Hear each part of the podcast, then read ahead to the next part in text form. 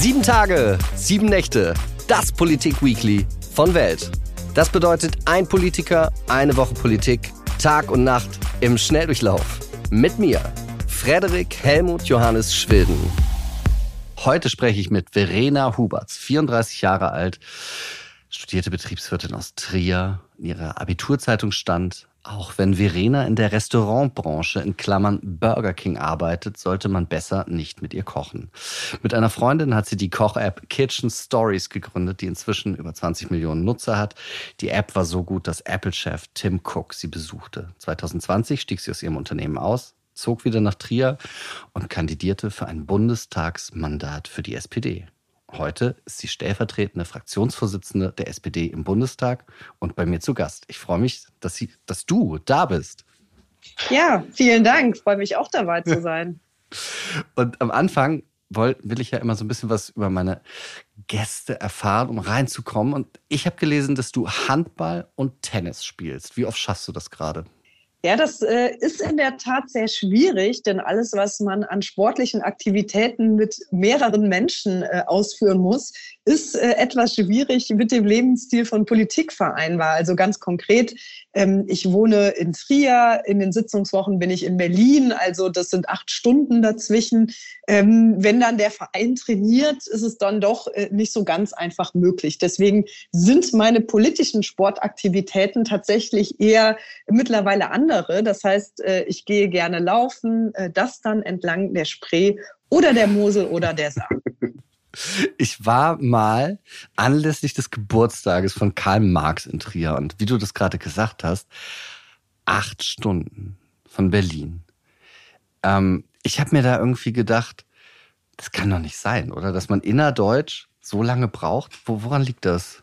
Ja, das möchte ich natürlich ändern, denn wir haben keinen ICE, der in Trier hält. Also man äh, fährt entweder in den Süden nach Mannheim mit dem Zug oder durch die Eifel nach Köln. Alles total langsam. Und da will ich mich natürlich dafür einsetzen, dass Trier, wir sind eine Großstadt, wir sind im Herzen Europas, äh, dass wir wirklich auch mal angebunden werden an den Fernverkehr. Und äh, das dauert einfach aufgrund der Bahnsituation so lange. Hast du als Unternehmerin mehr gelacht als als Politikerin? Nein, das Leben ist immer äh, eine Mischung aus Krisen, Ernsthaftigkeit, ähm, schönen Momenten und irgendwie auch äh, Achterbahn. Ich glaube, ähm, auch das Unternehmerische in Deutschland wird viel zu oft nur mit positiven Schlagzeilen dargestellt. Also die äh, Finanzierungsrunde geschlossen oder den Kunden gewonnen. Also mhm wir natürlich in der Politik gibt es meistens oder Politik hat in der Natur der Sache, dass man natürlich dann nicht die Highlights die ganze Zeit kommunizieren kann, weil es natürlich auch äh, Politik bedeutet, dass wir uns um alles kümmern, was ähm, also gestalterisch, aber natürlich auch krisenbewältigend. Und deswegen sind natürlich auch die Themen ähm, in der Politik und ja, da kommen wir ja gleich auch noch mal zu, die Ukraine natürlich alles andere ähm, als jetzt irgendwie kommunikative Anlässe, sondern eben Krieg und es geht um Menschenleben. Also natürlich ist eine gewisse Ernsthaftigkeit in der Politik gegeben, aber natürlich auch im Unternehmen, da geht es um Arbeitsplätze, aber natürlich nicht um Menschenleben äh, bestenfalls. Also ja, eine schwierige Frage, da können wir mal länger drüber philosophieren irgendwann. Die letzte leichte Frage, bevor wir sehr ernst werden. Was ist der beste Ort für keine Termine und leicht einsitzen haben? Och, da würde ich doch sagen, in Trier ist das das zur Laubener Ufer, das ist direkt an der Mosel, da kann man schönen Wein trinken. In Berlin ist das für mich mein Lieblingsrestaurant, das ist äh, Jungcha Heroes, da esse ich gerne Dumplings und da gibt's auch guten Wein. da äh, war ich äh, ganz oft, als ich meine Frau kennengelernt habe. Da habe ich nämlich auch gewohnt in der Nähe. Ja, oder? Ist gut dort. Ja, super, voll gut. Jetzt zum ersten ernsten Thema brauchen wir mehr Unternehmerdenken in Deutschland in der Politik. Definitiv, denn Unternehmer und Unternehmerinnen machen zwei Dinge äh, besonders, finde ich. Gerade als Gründerin hat man Visionen, ähm, die vielleicht äh, ja ambitionierte Ziele sind, dass man überlegt, wie kommt man dahin, wie schafft man es, die Leute auch dahinter mitzunehmen, wie und das ist das Zweite, wie geht man aber auch pragmatisch vor, wie man ist es als Unternehmerin ähm, gewöhnt, dass dass es irgendwie klappen muss. Also wie schafft man es am Ende des Monats die Rechnung zu zahlen? Wie schafft man Wege zu finden, auch in dem äh, doch sehr bürokratischen Deutschland? Und deswegen brauchen wir auf jeden Fall mehr Unternehmerspirit im Deutschen Bundestag und in der Politik. Wie hast du das geschafft, zu sagen, ich mache das? Weil Deutschland ist ja ein Bedenkträgerland und ich kenne das selber auch, also aus meiner Familie. Auf keinen Fall selbstständig, nee, niemals. Und du kommst ja, ich glaube, dein, dein Vater war Schlosser bei Volvo, deine Mutter hat in der Kirchengemeinde gearbeitet. Das ist ja jetzt auch nicht, das ist ja, das sind auch nicht selbstständige Berufe. Richtig. Und deswegen ist es umso wichtiger, dass nicht nur die Leute sich selbstständig machen, die aus dem Unternehmerhaushalt kommen, sondern ich finde dieses Aufstieg durch Gründung, also was macht denn das Selbstständige aus? Es zählt weder das Elternhaus, es zählt der Bildungsabschluss nicht, es zählt die eigene Leidenschaft, die Idee und dass man sich reinhängt. Und deswegen machen sich ja auch viele Menschen in Deutschland selbstständig, die auf dem ersten Arbeitsmarkt keine Chance haben. Ähm, auch viele mit Migrationsgeschichte. Und ich glaube, am Ende des Tages ist es eine Typfrage. Ich habe mir immer gesagt, Mensch, ähm, selbst wenn ich das jetzt gegen die Wand fahre, und am Anfang hat uns ja auch niemand Geld gegeben und niemand hat investiert und niemand hat die Idee gut gefunden, dass es noch eine Koch-App braucht. Aber wir haben dran geglaubt und wir haben gesagt, selbst wenn wir das jetzt nicht hinbekommen, das halbe Jahr, wir werden nicht unser Leben lang in Privatinsolvenz verbringen. Also sich irgendwie auch was zuzutrauen und Mut zu haben. Und davon brauchen wir viel mehr. Und wir brauchen vor allen Dingen Rollenvorbilder, die das auch schon mal in die Schulen transportieren, an die Hochschulen transportieren, dass man weiß, das ist jetzt hier irgendwie alles keine Raketenwissenschaft, sondern jeder, der Bock hat, kann das auch schaffen, wenngleich natürlich auch 90 Prozent der Dinge scheitern. Hast du einen Widerstand in deiner Familie gehabt? Also mit diesen Sachen wie, nee, lass dich lieber anstellen oder werd Beamter oder sowas? Äh, nein, Gott sei Dank nicht, aber das ähm, auch, weil meine Eltern, obwohl sie keine Unternehmer sind, ähm, optimistische, anpackende, mutmachende Menschen sind. Also mein Vater als Schlosser hast du gerade beschrieben, ne, der hat immer Lösungen gesucht, meine Mutter als Theologin. Wir waren irgendwie immer also meine Mutter zum Beispiel war Alleinverdienerin, als mein Vater einen Bandscheibenvorfall hatte mhm. und nicht mehr arbeiten konnte. Sie hat halt immer gekämpft und Lösungen gesucht und dieses äh, dann für die Familie irgendwie äh, das Einkommen nach Hause zu bringen. Also wir haben halt irgendwie alle mit angepackt und ähm, immer auch das Gefühl gehabt, wenn man sich reinhängt und selbst wenn es scheitert, dann ist es besser, als es nicht probiert zu haben und dass man es irgendwie hinkriegt. Ich finde ganz interessant, was du gesagt hast. Du hast ja einmal angesprochen, viele Leute mit Migrationsgeschichte und das andere, was du gesagt hast, den Mut aufbringen. Und wenn ich mich in meinem Freundesbekanntenkreis umgucke, die Leute, die Unternehmen gegründet haben, haben tatsächlich viel, viel häufiger Migrationshintergrund. Als, also in meinem Freundeskreis wenig sozusagen Deutsch-Deutsche haben das gemacht und haben diesen Mut gehabt. Ist das was, was du als Beobachtung teilst? Und wenn ja, kannst du das auf was zurückführen? Sowohl als auch. Also ich sehe auch ganz viele ähm, in Deutschland auch die große Unicorns, also die großen Dinge aufgebaut haben, ähm, die ja mal irgendwann hier in dieses Land gekommen sind und ähm, ich weiß nicht, ob man per se dann schon mal so einen offeneren Blick hat oder vielleicht auch nicht so. Ich meine, ich bin eigentlich immer so gegen, ähm, also der Deutsche ist irgendwie risikoavers und will am liebsten 40 Jahre bei der Sparkasse arbeiten. Ähm, ich glaube, äh, so eindimensional zum Glück ist die Welt nicht.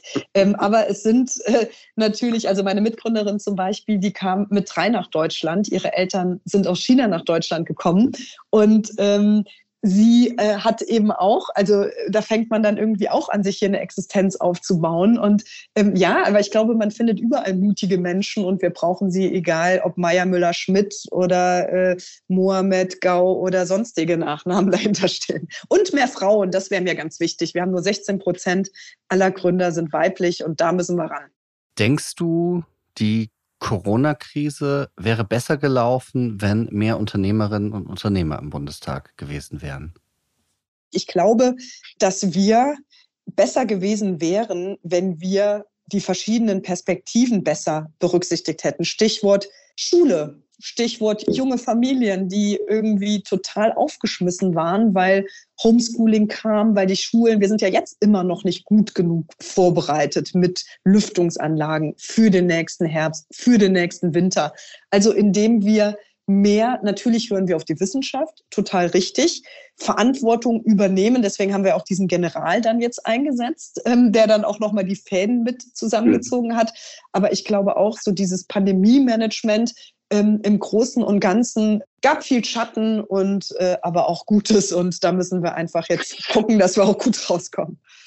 Ich habe da äh, mit meinem Schwiegervater nämlich länger drüber gesprochen. Der ist äh, der einzige Unternehmer in meiner Familie, muss ich sagen. Der, der hat so äh, Aluminiumbleche äh, an die Industrie und sowas verkauft äh, aus äh, Schwaben heraus und war da in diesem kleinen Segment, aber auch Welt, auf dem Weltmarkt sehr, sehr groß. Und der hat so gemeint, irgendwie, der hat sich dann so das, das angeguckt und der meinte dann, naja, aber wie sollen denn Leute, das klingt jetzt total gemein, aber wie Peter Altmaier oder andere, da auf Augenhöhe mit Konzernen über Impfstoffe, über Masken, über was weiß ich verhandeln, weil das ja in deren Leben eigentlich keine Rolle gespielt hat. Also sowas wie verhandeln, pitchen, das, das macht man doch eigentlich in der Politik nicht, oder? Hm, da würde ich sogar fast sagen, doch, das ist ja, also wenn Politik eins ist, dann ist es eine stetige Verhandlung. Ich glaube, wo man eher andere Expertise gebraucht hätte, wäre, mhm wenn wir eine Corona-Warn-App für 80 Millionen äh, programmieren lassen. Äh, da, glaube ich, sollte nicht ein Ministerium ein Lastenheft irgendwie definieren, sondern da hätte man viel mehr ähm, die guten Köpfe und ähm, also die Power der Zivilgesellschaft nutzen können, ähm, um zu sagen, Mensch, das wäre aber auch, also Kitchen Stories äh, haben wir damals mit 30.000 Euro programmiert, ist natürlich nicht äh, das, was eine Corona-Warn-App äh, braucht, aber 80 Millionen hätte es auch nicht kosten brauchen, äh, mhm. sieht man auch in anderen Ländern. Und ich glaube, das ist eher die Frage, äh, ist das eine Kompetenz, die ein äh, Minister haben sollte oder sollte man da nicht irgendjemanden haben, der das auch besser bewertet und auch besser machen kann? Wie bewertest du aus deiner unternehmerischen Perspektive den Tankrabatt? Funktioniert sowas? Also, wir wollen ja das Kartellrecht äh, schärfen, weil er eben nicht, äh, also er hat zeitweise funktioniert und ich glaube, die drei Monate sind auch noch nicht zu Ende. Aber natürlich ist das ein riesengroßes Alarmzeichen, dass jetzt die Ölmultis äh, sich unsere ähm, Steuererleichterung, also den Tankrabatt an dem äh, an der Ecke äh, einsacken und einkassieren, wobei ähm, eigentlich die Preisentwicklung gar nicht hergibt, dass die Preise gerade so stark steigen müssten. Und deswegen müssen wir an die Wurzel des Problems, nicht mit neuen Gießkannen. Klar brauchen wir wahrscheinlich irgendwie noch mal weitere Entlastungen im Winter. Aber wir können ja auch nicht immer nur Geld oben reinschütten, sondern wir müssen ja dafür sorgen, dass auch Märkte funktionieren. Und deswegen müssen wir das Kartellrecht schärfen, damit nicht einige wenige ähm, Oligopole hingehen können und eben mal den Preis untereinander auskaspern. Du fährst ja als Bundestagsabgeordnete auch häufig Zug. Äh, kannst du mir mal sagen, wie deine letzten Erfahrungen beim Zugfahren waren?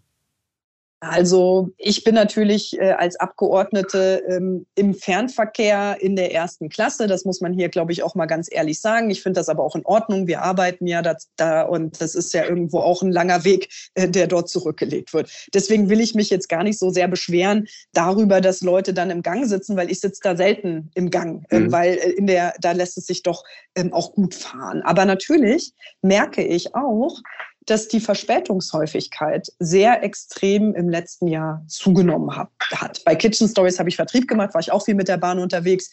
Da war das irgendwie noch nicht so extrem. Und das zeigt eben auch, dass wir es versemmelt haben, genug in die Bahn zu investieren. Und damit meine ich auch insbesondere die Infrastruktur. Also wenn die Gleisbetten so schlecht sind, wenn irgendwie ähm, erst oben was repariert wird und dann drei Monate später unten, also Oberleitung, Unterleitung, und es dann ewig Zeiten ausfällt. Also für manche Dinge kann man was, für andere nicht. Also wenn jetzt Kinder im Gleisbett spielen, dann darf man jetzt auch nicht die Bahn beschimpfen oder der Baum umgefallen ist.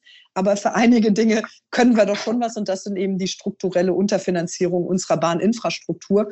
Und eine Verkehrswende bedeutet eben auch, mehr Menschen sollten auch Lust haben, ihr Auto stehen zu lassen. Und dann muss eben auch die Bahn valider funktionieren, gerade im Fernverkehr. Und dann haben wir aber das andere Problem. Und das ist eben der ÖPNV, also dass ähm, wir auch noch mal im ländlichen stärker werden müssen. Also wo, wo jetzt auch die Debatte ist beim 9-Euro-Ticket. Ich finde super, dass die Leute das jetzt mal erleben können, dass sie merken, Mensch, ist ja auch eine Alternative. Aber wir müssen da natürlich auch noch viel stärker regional investieren, damit wir eben auch neben dem Preis noch das Angebot stärken können. Das ist aber genau wie du das sagst mit dem 9-Euro-Ticket, was ich, also ich lebe in Erlangen, das ist ja eine, äh, ich glaube, die kleinste Großstadt äh, doch Bayerns, also jetzt so 108.000 Einwohner, das ist aber eigentlich eher fast ländlich. Und ähm, da ist wirklich, also auch schon in der Corona-Pandemie, dieser Zug, der verbindet Bamberg mit Nürnberg und da pendeln ganz, ganz viele Leute. Der ist, perma der ist wirklich permanent überfüllt. Und meine Frau, die leitet hier ein Kunstmuseum und Mitarbeiterinnen und Mitarbeiter von ihr können teilweise nicht oder sehr spät zur Arbeit kommen, weil die Leute sagen, nee, sie können jetzt nicht mehr einsteigen, es ist voll, sonst räumen wir den Zug. Und das passiert aber wirklich konstant, einfach seit einem Jahr, dass das so voll ist. Wie, wie kann man sowas verändern? Also klar, längere Züge hinstellen, aber warum wird das nicht gemacht? Wir müssen mehr Angebot schaffen und dann geht es natürlich wieder ums liebe Geld. Also dann sagt mhm. die Kommune und das Land, äh, pff, haben wir kein Geld für und deswegen ist es eben so wichtig, dass wir als Bund auch mehr Regionalisierungsmittel, so heißt das im Fachjargon, zur Verfügung stellen, damit eben auch die Länder diese Aufgabe nicht alleine tragen müssen oder die regionalen Verkehrsverbünde. Und das ist eben eine philosophische Frage. Wo, also es gibt ja Länder, die haben einen umsonst ÖPNV. Ich glaube, das muss es nicht sein und ist auch unrealistisch. Das wäre schön, wenn wir uns das leisten könnten, können wir nicht. Wir haben ja viele Aufgaben und es muss ja auch alles im Land funktionieren. Aber dass das eine Kernaufgabe sein sollte, zu sagen, wenn wir wollen, wir sehen, der Bedarf ist da, wir wollen, ähm, dass mehr Menschen auf das Auto verzichten. Vielleicht fällt uns ja auch noch ein, ähm, also wie kriegt man allgemein, ähm, aber auch andere Verkehrsmittel gestärkt? Also zum Beispiel bei mir in Trier wird jetzt mal eine Fahrradschnellstraße gebaut, dass auch Leute eine Strecke von zehn Kilometer besser mit dem Fahrrad zurücklegen können, als es derzeit der Fall ist, weil irgendwie alles so ein bisschen holprig und stolprig ist. Also ich glaube, die Verkehrswende ist jetzt nicht nur die Bahnstrecke XY, sondern wie kann es uns allgemein gelingen? Wie schaffen wir auch Sharing-Angebote? Also, dass nicht jeder ein eigenes Auto besitzen muss. Ähm, wie kann man über Homeoffice, wenn es denn möglich ist, auch ähm, sicherstellen, dass nicht jeder wie bekloppt rein in eine Stadt, raus in eine Stadt? Ich hatte gerade vor unserem Gespräch eine Bürgersprechstunde hier. Und das ist ein ähm, Kollege, der, ähm, also Kollege, ähm, ein, ähm, ein äh, junger Mann, Familienvater, der hat äh, sich dazu entschlossen, der arbeitet in München für einen Tech-Konzern aus Trier heraus im Homeoffice. Und der ist davor immer eine Stunde nach Luxemburg gependelt und eine Stunde zurück. Und er sagt, Mensch, ähm, brauche ich doch nicht mehr. Mein Leben ist viel besser. Und ähm, ich glaube, das wird jetzt auch nochmal eine, eine ganz andere philosophische Frage. Wie sieht eigentlich die Arbeit der Zukunft aus und wie wird vielleicht auch der ländliche Raum? Weil es ist ja auch total unschlau, dass jetzt jeder in die Städte ähm, drängt wie bekloppt und im Dorf stehen die Häuser leer, ähm, weil keiner mehr da wohnen will, weil es irgendwie keinen Bus gibt und keinen Bäcker und keinen Arzt. Aber wie schaffen wir Infra Infrastruktur, dass auch das Leben auf dem Land leben, also ist ja lebenswert, aber wie wird da auch eine Rahmenbedingung geschaffen, also Infrastruktur, dass es auch Spaß macht? Ich habe trotzdem noch eine Frage zu Bahn. Und zwar, die Bahn ist ja ein bundeseigener Konzern. Und man kann ja polemisch argumentieren, so, boah, wenn so Sachen irgendwie so, ich sag mal, verwaltet werden, funktioniert das nicht so richtig. Sollte man vielleicht die Bahn nicht einfach enteignen und in die Hände echter Kapitalisten geben, damit sie besser fährt? War ja mal die Idee mit dem Börsengang. Ja. Ähm, deswegen ja. ist die Bahn ja eine AG mit einem Gesellschafter, ja. der da heißt der Deutsche Staat. Also ähm, ich glaube, ähm, also ich finde schon, dass gewisse Dinge also zum Beispiel Bahn und Bahninfrastruktur. Mhm. Ähm, wenn, also es darf auch nicht alles, also ich glaube nicht, dass der Markt alles besser kann als der Staat. Ähm, weil wenn nur ähm, jetzt eine Bahn irgendwo hinfährt, wo sich das auch finanziell so super, super, super lohnt ähm, und nur marktgetrieben agiert wird. Also eine Daseinsvorsorge auch in der staatlichen Hand, das ist wie Krankenhaus, das ist wie, ähm, wie äh, aber auch ähm, eine Bahn, aber dass wir Wettbewerb brauchen. Also ich finde das ganz toll, dass es jetzt den Flix-Train gibt, dass es neben einem Gut, bei einem Krankenhaus weiß ich jetzt nicht, ob ein aktiengetriebener Krankenhausanbieter unbedingt immer das Herz am rechtesten Fleck hat. Aber ähm, ich glaube schon, dass da sich auch was ändern muss. Wir haben ja ganz lange diskutiert, sollte man mal die Bahn und die, die Schiene auseinanderschlagen. Also ich glaube nicht, dass die Hülse die Antwort auf die Probleme ist, sondern erstmal muss man sich dazu ähm, darauf einigen, was bedeutet das eigentlich, was wir wollen, also was ist unser Ziel und wie kommen wir dahin. Aber Wettbewerb macht es in dem Fall sicherlich auch viel besser. Das nächste Thema. War das jetzt mehr als ein kurzes Rein und Raus für ein Foto? Gemeint ist die Reise von Emmanuel Macron, Olaf Scholz, Mario Draghi in die Ukraine. Definitiv. Wir haben, also die drei sind ja nicht mit leeren Händen gekommen, sondern ich finde schon eben zu sagen, hier diese Beit, also die Ukraine wird Beitrittskandidat, sie erhält diesen Status. Das ist ein richtiges Commitment.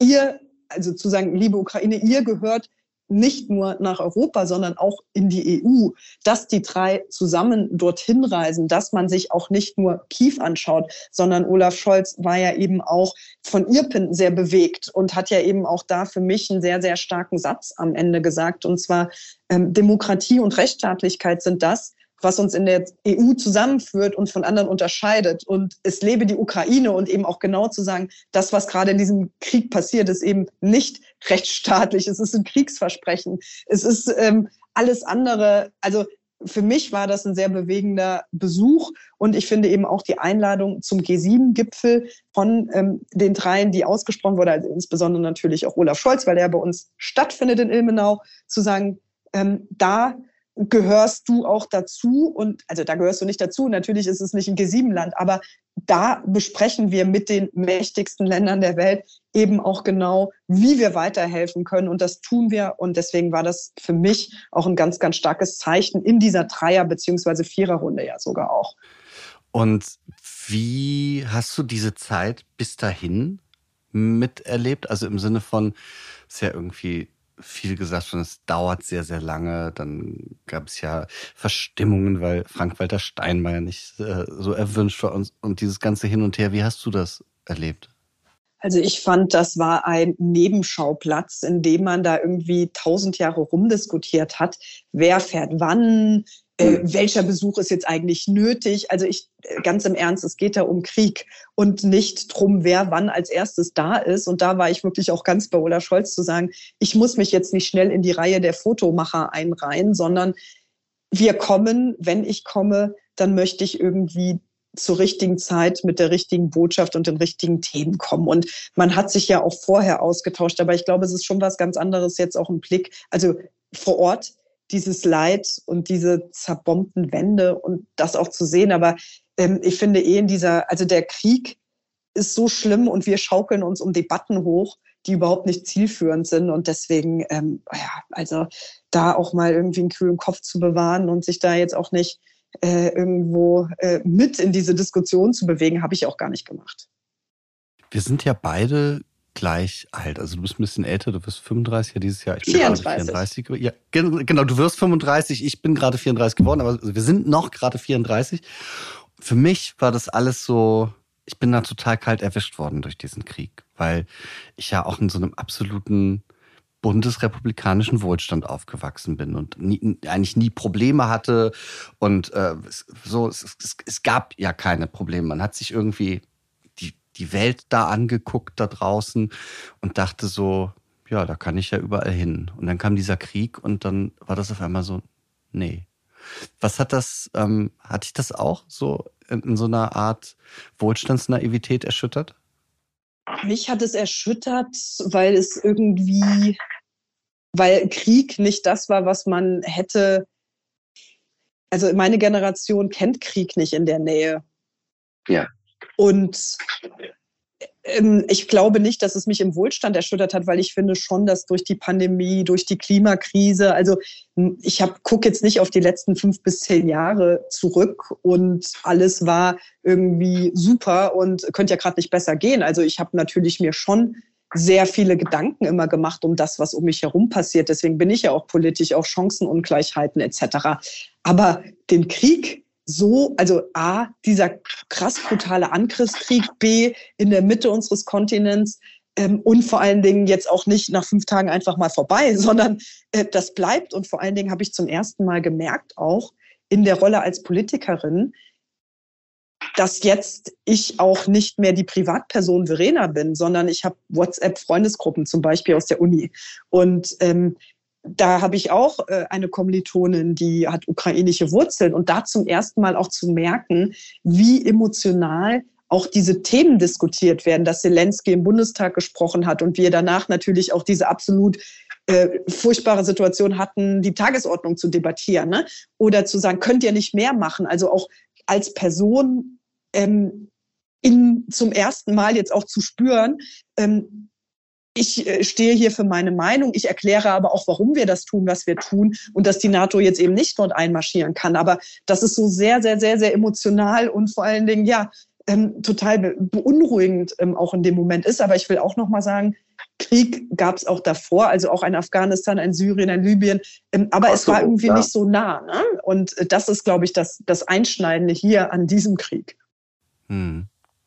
Ich habe ähm, gesehen im russischen Fernsehen, da gibt es so einen Fernsehmoderator, der heißt Wladimir Slovjov. Und das ist einer so der, der, der härtesten Typen, der Russland da so auf den auf den Krieg so einschreit. Und der hat jetzt gesagt, die Bundeswehr hat ja fast nichts mehr. Wir sollten eine zweite Front eröffnen und auf Deutschland draufhauen, solange sie komplett unbewaffnet sind. Hast du, hast du sowas mitbekommen? Oh, das habe ich jetzt nicht mitbekommen, aber ähm, also ich finde eh die Frage jetzt um Verteidigungsfähigkeit, ähm, Sondervermögen. Also äh, ich fand eh die Zitate, zum Beispiel, es gab auch diesen einen General, der im ZDF gesagt hat, Deutschland kann sich nicht verteidigen. Geht ja so ein bisschen in die Richtung.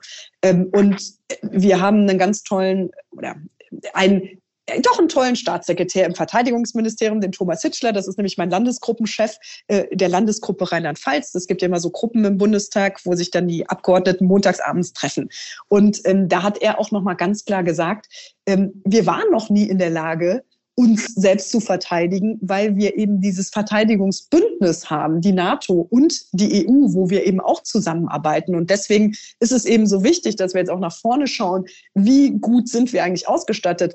In Deutschland nicht ganz so gut. Wir können unseren Aufgaben selbst innerhalb der NATO nicht nachkommen. Und deswegen müssen wir jetzt auch mal gucken, dass dieses Totsparen der Bundeswehr die letzten Jahre mal aufhört. Und deswegen habe ich auch für dieses Sondervermögen leider nicht stimmen können. Ich hatte Corona ähm, in der Woche, aber ich hätte dafür gestimmt und habe es immer unterstützt. Hat dieser Krieg da was bei dir verändert oder was, was du immer, oder was ist immer, aber hast eher diese Position vertreten, die Bundeswehr muss wehrfähig sein und sowas? Also ich habe, ähm, mein Bruder war bei der Bundeswehr, der hat Wehrdienst gemacht ähm, und mein Vater war auch bei der Bundeswehr. Also ne, früher die Männer, ähm, die ja dort äh, durften, äh, wenn sie dahin wollten. Und ähm, da war ich auch bei der Vereidigung von meinem Bruder mit dabei, hier in Lebach bei den Fallschirmjägern und ähm, auch so durch ihn auch mitzubekommen, wo es dann auch hakt. Und, ähm, und er war ja nur ein Jahr da, ne? also der war jetzt nicht in einem Auslandseinsatz. Also mir war das schon auch immer wichtig, dass wenn Menschen für unser Land äh, das Land verteidigen und eben der Staatsbürger in Uniform, dass wir da irgendwie auch gut ausgestattet sind und auch diese Diskussion um Drohnen und Bewaffnung. Ich habe das, ich habe, glaube ich, da eine sehr differenzierte Meinung zu, wenngleich ich natürlich auch ähm, also keiner wünscht sich Krieg, keiner wünscht sich, dass geschossen wird, aber diese Vorstellung, dass man nur durch Wort ähm, die Welt gerade zu Frieden bringt, ist ja leider immer wieder bewiesen worden, dass es so nicht ist. Aber wenn die SPD ist eine Friedenspartei, aber auch eine realistische Partei. Und deswegen ist jetzt in dieser Zeitenwende das auch die realistische Konsequenz. Und ich stand schon immer, war schon immer der Meinung, ähm, wir müssen da irgendwo auch ähm, ja, in der Lage sein zu handeln, wenngleich auch das Bedürfnis nicht so riesengroß in der öffentlichen Wahrnehmung war. Macht dich Ralf Stegner auch so verrückt, wenn du den gerade reden hörst? Ach, ich finde, äh, jeder Kollege äh, hat ja da individuelle Ansichten und äh, ich bin, ähm, ja, denke mir manchmal bei der ein oder anderen Äußerung, aber das ist jetzt, möchte da auch keine Namen nennen, Mensch, das sehe ich aber anders. Aber das muss auch innerparteiliche Demokratie aushalten. Von daher, ich bin da ganz beruhigt. Ich möchte, äh, und das meine ich tatsächlich gar nicht zynisch, sondern wirklich, äh, steckt was Ernsthaftes hinter, kurz über die Oberflächlichkeiten dieses äh, Besuchs von Emmanuel Macron, Olaf Scholz und Mario Draghi sprechen. Und zwar, was mir aufgefallen ist, sie sind ja zusammen im Zug gefahren. Und äh, da habe ich mich gefragt, was sagt das über das Realitätsempfinden von Olaf Scholz und Mario Draghi aus, dass, obwohl sie im gleichen Zug sitzen, Scholz Kurzarmhemd trägt und Draghi Langarmhemd mit Pullover. Also die, also die Temperatur wird ja bei beiden gleich gewesen sein. ja, also ich finde sowieso auch Politik, wie viel mittlerweile über Bilder, Outfits, äh, diskutiert wird, äh, auch nicht so wahnsinnig sachorientiert. Aber ähm, gut, vielleicht ist der eine, der Italiener ist vielleicht die Hitze mehr gewohnt als der Hamburger. Aber ich habe mich eigentlich am meisten gefragt bei dem Bild, wo ähm, dann Zelensky stand, äh, also quasi bei dem offiziellen Ankommensbild. Und die anderen drei in diesem Anzug mit der Krawatte, ja. das war halt für mich der größte Bruch, weil der eine ist ein äh, ja, Präsident, Krieg und hatte eben das T-Shirt an und die anderen drei wie bei einem Staatsbesuch. Und da haben wir auch in unserem Team drüber diskutiert. Habe ich auch gesagt, irgendwie habe ich mich da so gefragt, was hätte man da angezogen? Weil wenn man dann so durch die Straßen geht, hat man ja auch nicht Anzug und Krawatte an. Aber ich finde auch das, ich glaube, ähm, das ist, glaube ich, das Nebenlässigste des ganzen Besuchs, was wir diskutieren können. Aber man fragt sich halt immer auf dem Bild, wie wirkt das Bild auf einen und welche Gedanken macht man sich? Und das ist ja auch irgendwo menschlich. Hast du, weil du das gesagt hast, man, man muss sich mehr Gedanken über diese Bilder machen. Ist das tatsächlich was, was dich beschäftigt, weil du denkst, da gucken Leute wirklich viel, viel mehr jetzt drauf, weiß ich nicht, was für Schuhe, was für Hose oder sonst man anhat? Ich glaube, Politik er, erlebt auch gerade einen Bruch in Kommunikation und den finde ich gut. Früher wurde sich vor eine Pressewand gestellt und irgendwie ein feingeschliffenes Statement von einem Blatt abgelesen, also jetzt mal überspitzt.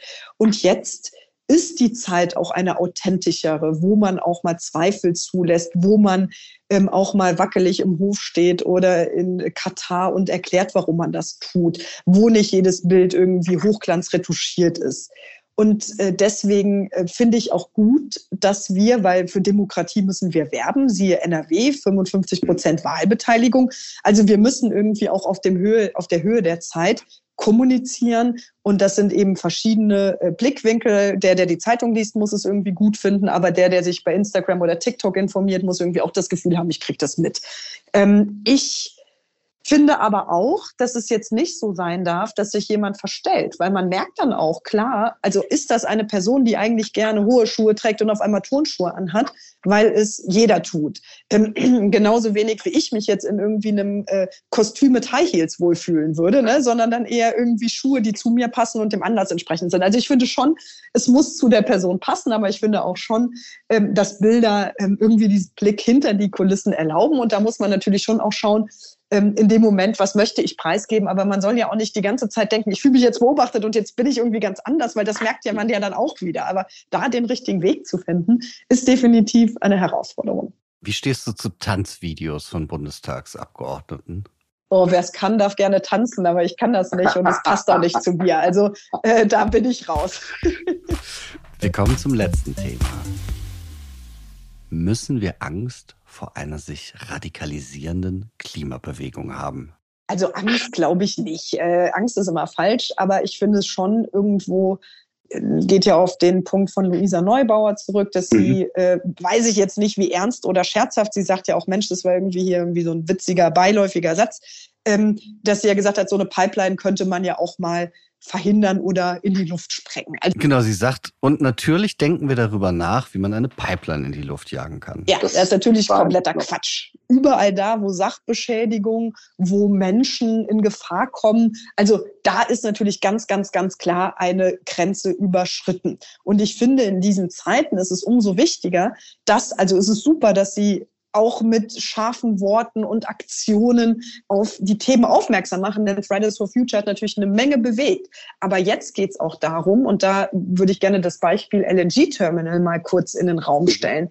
Was bringt uns das jetzt, wenn jetzt Umweltverbände ähm, dort beklagen, ähm, dass der Wahl XY, dieser Schweinwahl oder wie der da heißt, äh, dass ja. der, also wenn wir jetzt, also es gibt ja immer Interessenskonflikte und wir müssen jetzt pragmatisch handeln, wenn wir kein, also wollen wir im Winter frieren, weil das Naturschutzgebiet XY, und da wird ja sich trotzdem Mühe gegeben, nicht mutwillig äh, irgendwo da was zu zerstören, aber die Zeiten erfordern jetzt, an einem Strang zu ziehen. Und natürlich zieht jeder so ein bisschen in seinen Strang, aber es muss halt jetzt pragmatisch nach vorne gehen und da hilft uns wieder eine Zerbombung von irgendeiner Pipeline noch ein Blockieren von Maßnahmen, denn es muss jetzt schneller gehen, schneller als wir es konnten, denn das führt zu Freiheit, das führt zu Unabhängigkeit und zu einer Welt, die den Planeten, aber auch andere Ressourcen schützt.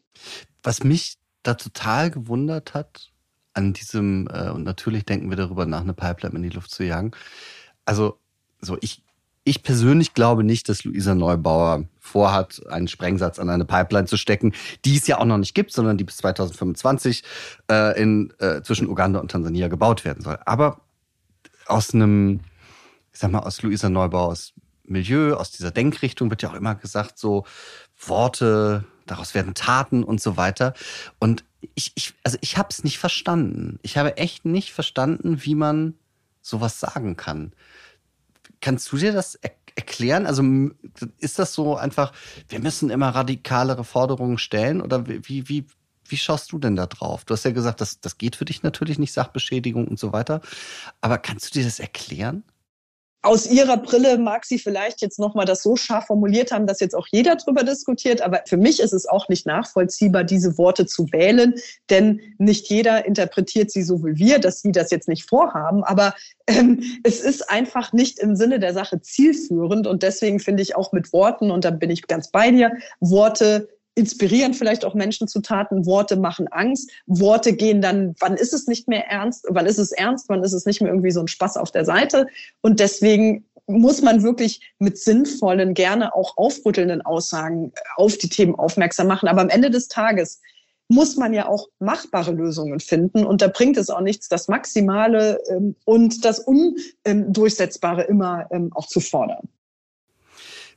Wie guckst du auf ähm, solche Leute wie diese letzte Generation, die sich so seit, boah, ich weiß nicht wie vielen Wochen jetzt schon auf Straßen kleben und setzen? Was, was denkst du dir, wenn, wenn du dir das anschaust? Also erstmal finde ich es natürlich gut, dass Menschen auf die Straße gehen. Ich finde, vor Fridays for Future hatten wir selten so Momente, vielleicht der Upload-Filter, aber wenn ich so die Studiegeneration früher so gucke gegen den Krieg oder so, ähm, die, ja, also die, dass irgendwie auch mal Deutschland moderner wird. Also so diese, diese Bewegungen gab es ja schon lange nicht mehr. Also dass man, dass die jungen Menschen sich dort und auch nicht nur junge, es gibt ja auch Scientists for Future, also viele, die auf die Straßen gehen und sich eben auch stark machen. Bei wie, oder wie, radikal ist jetzt auch wieder das falsche Wort, aber wie, ähm, wie Zivilungehorsam darf denn eine Aktion sein, ist ja dann am Ende des Tages die Frage. Ne? Also damals irgendwie auf dem äh, Gleisbett gegen Castor-Transporte äh, oder jetzt hatten wir auch in Trier, haben sich die Leute gegen eine Scheibe geklebt ähm, bei einem Fastfood-Restaurant und wollten dann von Instinction ähm, Rebellion äh, dort dann verhindern oder auf ja, äh, Leid von Tieren aufmerksam machen. Also ich finde, immer dann, wenn es an Sachbeschädigung geht, finde ich es nicht gut. Finde ich es in Ordnung, dass man jetzt mal in einem Baum campt, weil man irgendwie verhindern will, dass ein Wald ab abgerodet wird, hat ja auch zu Erfolgen geführt.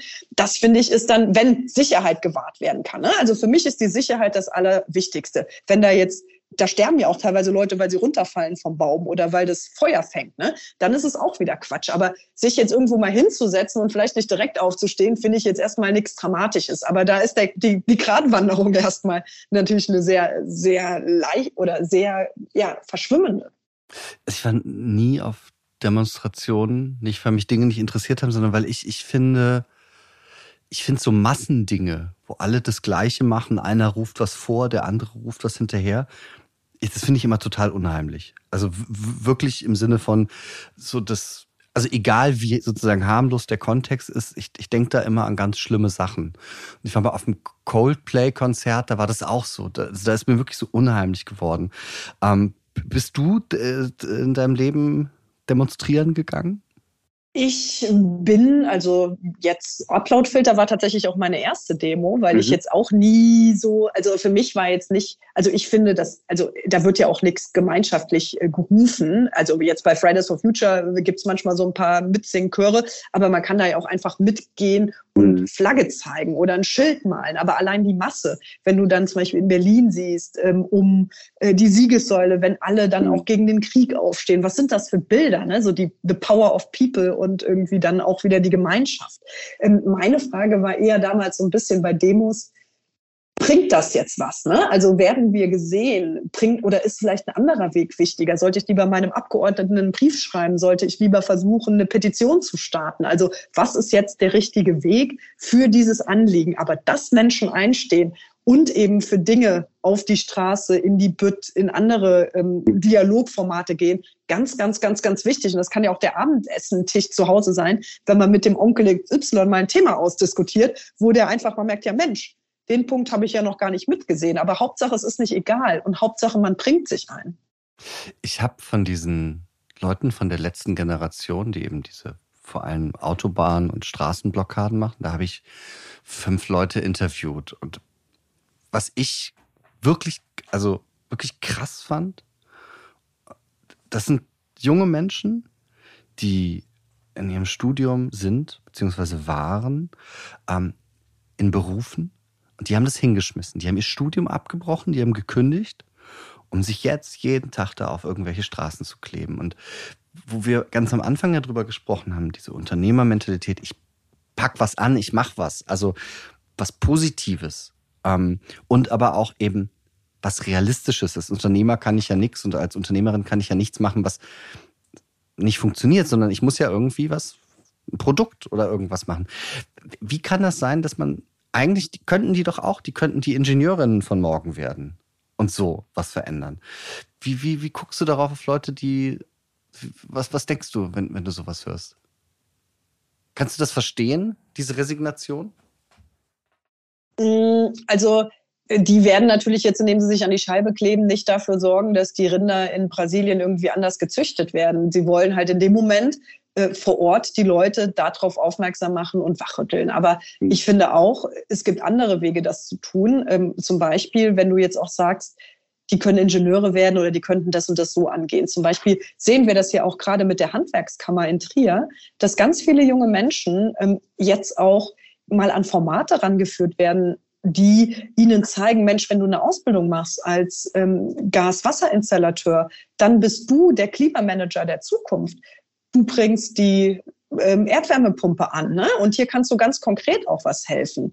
Und ähm, ich finde weder das eine noch das andere falsch, aber sich zu überlegen, wie komme ich dem Ziel näher, ähm, die Welt oder das, was ich in dem Moment mir vorgenommen habe, klimaneutral, weniger Tierleid, was auch immer, oder die Brücke, wie komme ich zu dem Ziel? Und da mehr weniger gegeneinander, mehr miteinander, mehr pragmatisches Mithelfen und Lösungen finden, auch wenn sie noch nicht meiner maximalen Forderung entspricht. Denn das muss man auch wirklich sagen, ist ja auch das Schöne an Demokratie, ähm, dass man eben auch den Konsens sucht. Und manchmal muss es auch schneller gehen, wie bei dem LNG-Terminal. Und dann müssen auch mal die Leute mitmachen, die vielleicht sagen, normalerweise würden wir jetzt drei Jahre brauchen, bis wir hier die Umweltprüfung abgeschlossen haben. Aber ist es denn dann besser, dass den Leuten, also dass wir hier im Winter Jetzt ist wieder diese polemische Frage frieren. Also, aber äh, ich meine, das ist, das sind eben genau die Entscheidungen, weswegen auch Politik ähm, gefragt ist und dann aber auch die anderen mitnehmen muss. Und ähm, da sind ja Olaf Scholz und Robert Habeck auch sehr klar und auch die Bauministerin Clara Geiwitz. Warum hast du dich denn eigentlich ähm, entschieden, du möchtest die Welt nicht als Unternehmerin verändern oder prägen oder versuchen oder wie auch immer man das formuliert äh, und in die Politik zu gehen? Warum hast du das gemacht? Weil äh, von außen stehend muss ich echt sagen, ich würde es niemals machen. Nicht, weil ich es nicht gut finde, sondern weil es für mich so ein, man muss viel, viel mehr Kompromisse machen als im eigenen Unternehmen. Man steht unter irgendwie doch, finde ich, krasserer Beobachtung. Ähm, man kann nicht mehr einkaufen gehen, ohne dass jemand sagt, hören Sie mal, da haben Sie aber wieder was gemacht. Warum hast du dich dazu entschieden? Ich habe mich sehr oft über Politik geärgert und gedacht, Mensch, das ist so uninspirierend und so zäh und so langsam. Und ich bin halt niemand, der dann dasteht und meckert, sondern ich habe gesagt, mitmachen.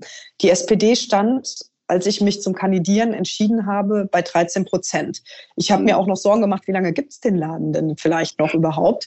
Und ich habe ähm, dann wie im Leben auch oftmals so eine Tür gehabt, die in dem richtigen Moment aufging, nämlich dass in meiner Heimat äh, eine Nachfolge gesucht wurde für Katharina Barley, die äh, nach Brüssel gewechselt ist und man auch auf Grundlage der äh, sehr, ich sage jetzt mal, prekären Situation der SPD gesagt hat, vielleicht gehen wir auch mal neue Wege und wir machen einen offenen Bewerbungsprozess, so dass sich auch Menschen bewerben können, die vielleicht jetzt nicht klassisch prädestiniert schon im Kreistag, Stadtrat zehn Jahre das und das und das gemacht haben müssen, sondern auch diesen Quereinstieg mit einer anderen Perspektive ermöglichen. Und dann habe ich mich vor Ort durchgesetzt gegen ähm, zwei weitere Bewerbungen und natürlich ist es jetzt ein anderes Leben, ähm, das auch, du hast ja gerade angesprochen, man ist jetzt nicht mehr ähm, einfach in einem Beruf XY, sondern ähm, es betrifft Menschen, man wird angesprochen, es zerfließt sehr stark, äh, was ist jetzt eigentlich privat, was ist jetzt eigentlich Amt. Aber es macht mir auch unheimlich viel Freude, ähm, Menschen kennenzulernen, ihre Themen kennenzulernen, mich für sie stark zu machen. Denn ich verstehe Politik, gerade als direkt gewählte Abgeordnete, die ich ja bin, ähm, auch nicht so, dass ich jetzt meine Agenda hier äh, maximal in Berlin durchboxe, sondern die Menschen der Region dort vertrete. Und dann habe ich natürlich noch den zweiten Hut als stellvertretende Fraktionsvorsitzende, wo ich zuständig bin für Wirtschaft, für Bauen, Wohnen, Stadtentwicklung und wo es da natürlich auch darum geht, wie kommen wir mit unserer Vision, mit unseren Themen als SPD hier voran. Und jetzt habe ich immer meinen äh, Jurfix mit Robert Habeck und nicht mehr mit meiner Mitgründerin. Und das ist natürlich auch eine sehr besondere Zeit.